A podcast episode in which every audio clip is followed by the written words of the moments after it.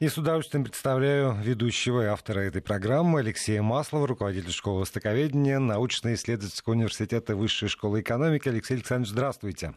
Здравствуйте. Прекрасная связь, несмотря на, видимо, тысячи километров, которые нас разделяют. Нет, значительно ближе. Я сейчас читаю лекции в Европе. А, да, да. Ну, все равно там сколько-то, немножко тысяч есть. И все-таки э, есть тема, которую необходимо обсудить, и прежде всего вот какая. Э, как известно, лидер Северной Кореи Ким Чен Ын заявил о приостановке ядерных испытаний.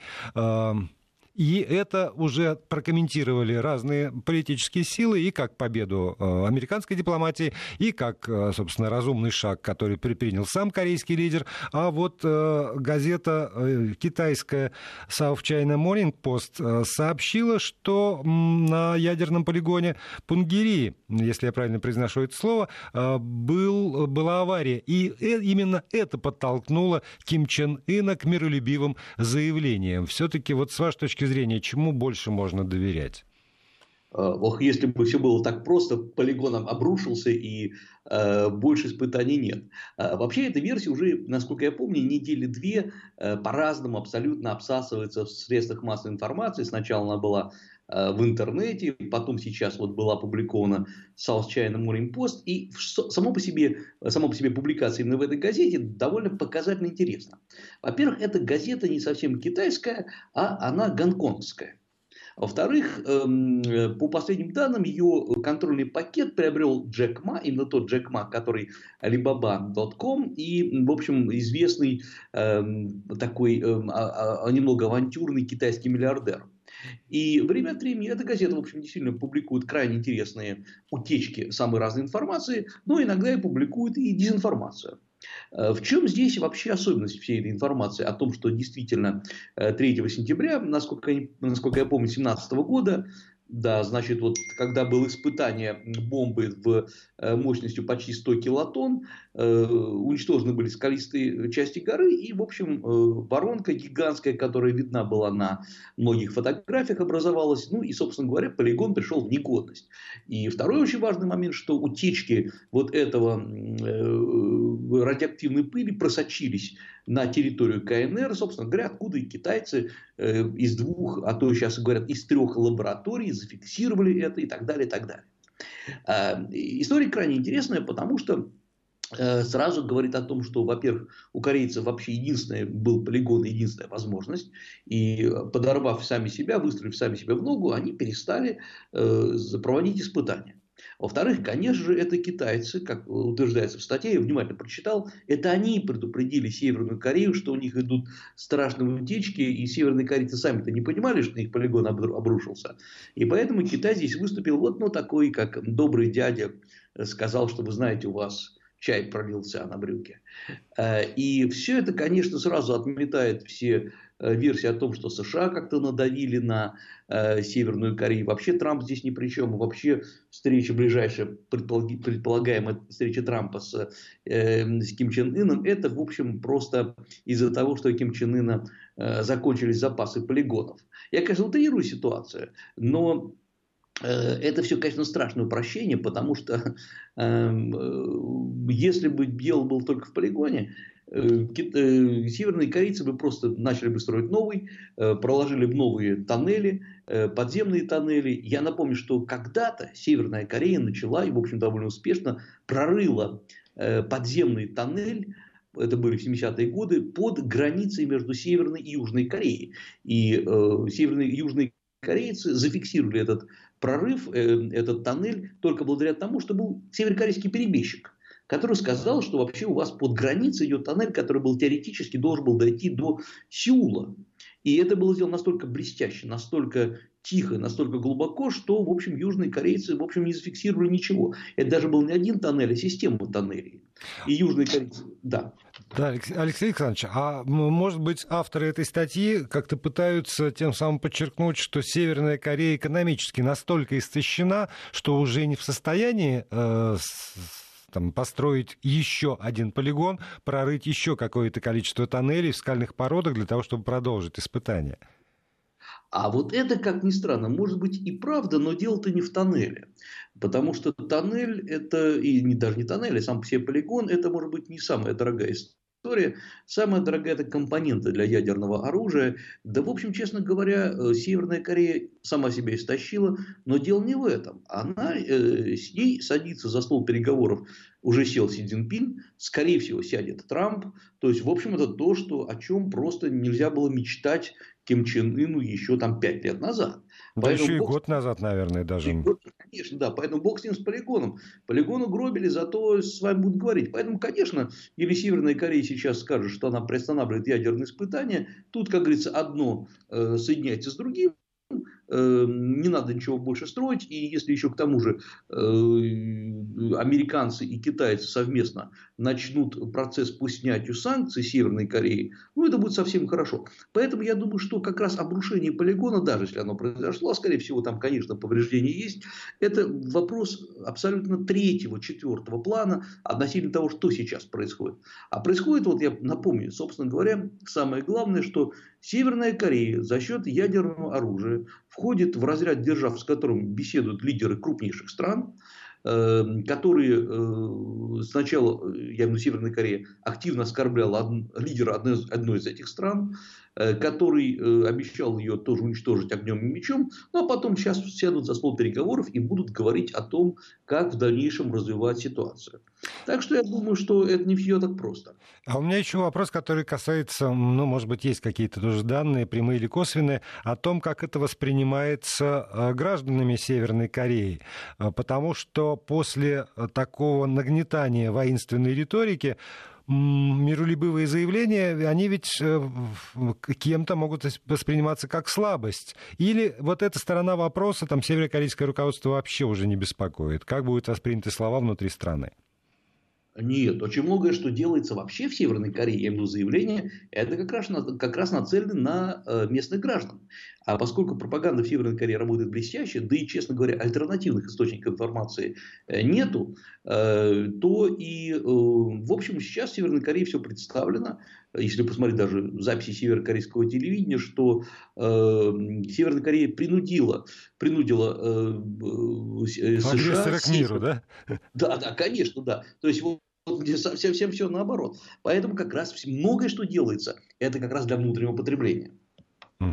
И э, давайте тогда перейдем от северокорейской теме, собственно, к теме, которая является такой э, китайской, но для нее есть повод у нас в стране, потому что у нас вдруг сработала э, впервые система э, распознавания лиц, и страшный злоумышленник из города Егорьевска задержан на одной из станций метро в, Москве. При этом сообщается, что эта система в московском метро внедряется к чемпионату мира по футболу, конечно же, стоит 4 с лишним миллиарда рублей и э, система позволяет через камеры проверять до 20 человек в секунду.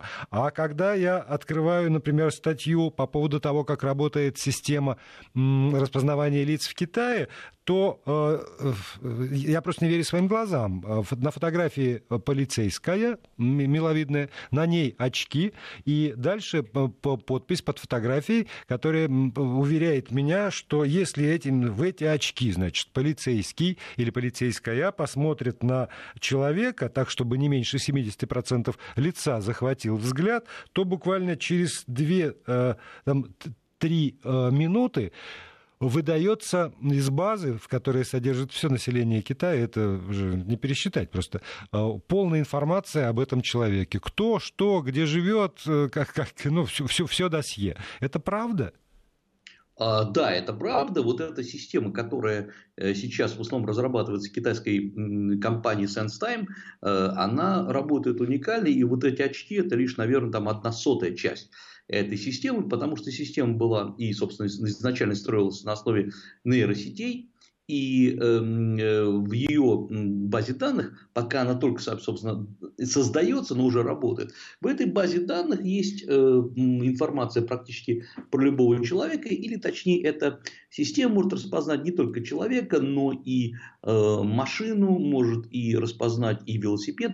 Кстати говоря, где-то около чуть меньше года назад нам показывали, как она работает, китайские коллеги, и она работает довольно забавно. То есть, например, даже издалека, где, казалось бы, и лицо-то не разглядеть, на экран выдается э, довольно точное описание человека, то есть его рост, э, его, это мужчина или женщина, ребенок, э, даже фасон одежды, там, приталенная или нет, цвет брюк и даже походку. И вот, собственно говоря, эта система, например, и даже без распознавания лиц может распознать потенциального преступника по походке. Э, и делается это в аэропортах, делается это в э, в толпе, потому что когда крутится человек лицом, невозможно его ухватить в камеру, походка остается практически той же самой. Более того, сейчас эта система работает и в значительно большем таком э, режиме. Э, ну, например, эта система может составлять психологический портрет человека, не обязательно даже преступника, именно поэтому э, китайцы в своих пабликах, в социальных сетях как-то очень не, неоднозначно, не очень позитивно к этому относятся, э, поскольку система начинает говорить о том, э, с кем встречались за последнюю неделю, э, нравится вам или не, не Так, Алексей Александрович, давай, давайте вот эти вот подробности обсудим чуть-чуть шире через несколько минут. Продолжаем программу. Алексей Маслов, руководитель школы востоковедения, Высшей школы экономики, на связи со студией Вести ФМ. Алексей Александрович, у нас с вами около семи минут еще остается до конца эфира. Давайте все-таки вот подробно подробнее об этой чудо-системе распознавания лиц, потому что слушатели вот уже успели написать, да ради бога, можно там повязку на глаза, кепку понадвинуть, очки надел, и никакая система распознавания лиц с тобой не справится. Как ну, в Китае с этим справ... выходит из этой ситуации?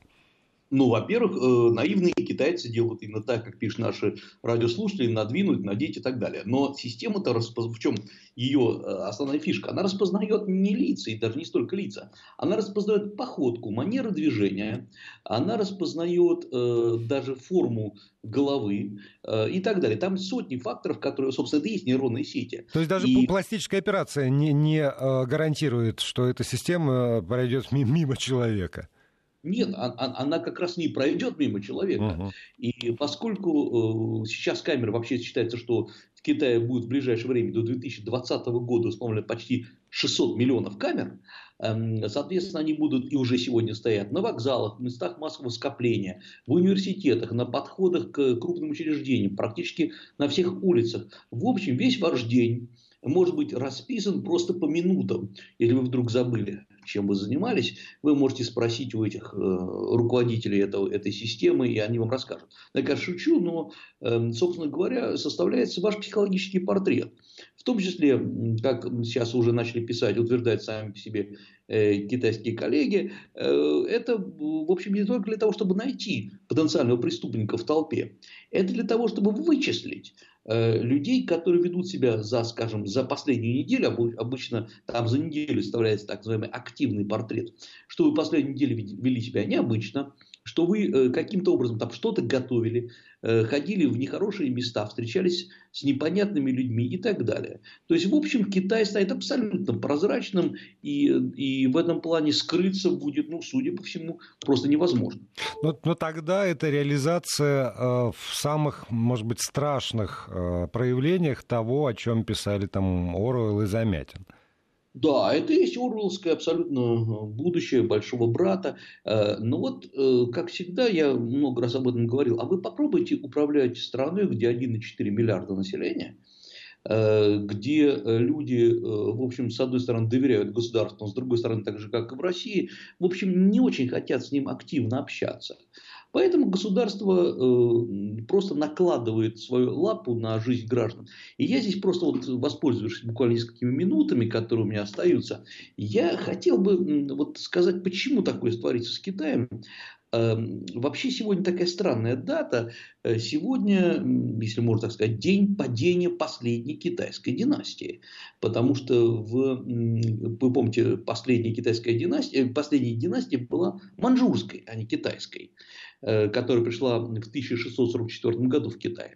А вот последняя чисто китайская династия, династия Мин, собственно говоря, ее император э, покончил с собой именно 20, там, 25 апреля, ну как считается, и э, покончил он с собой именно потому, что э, в 1644 году практически полностью упустил власть.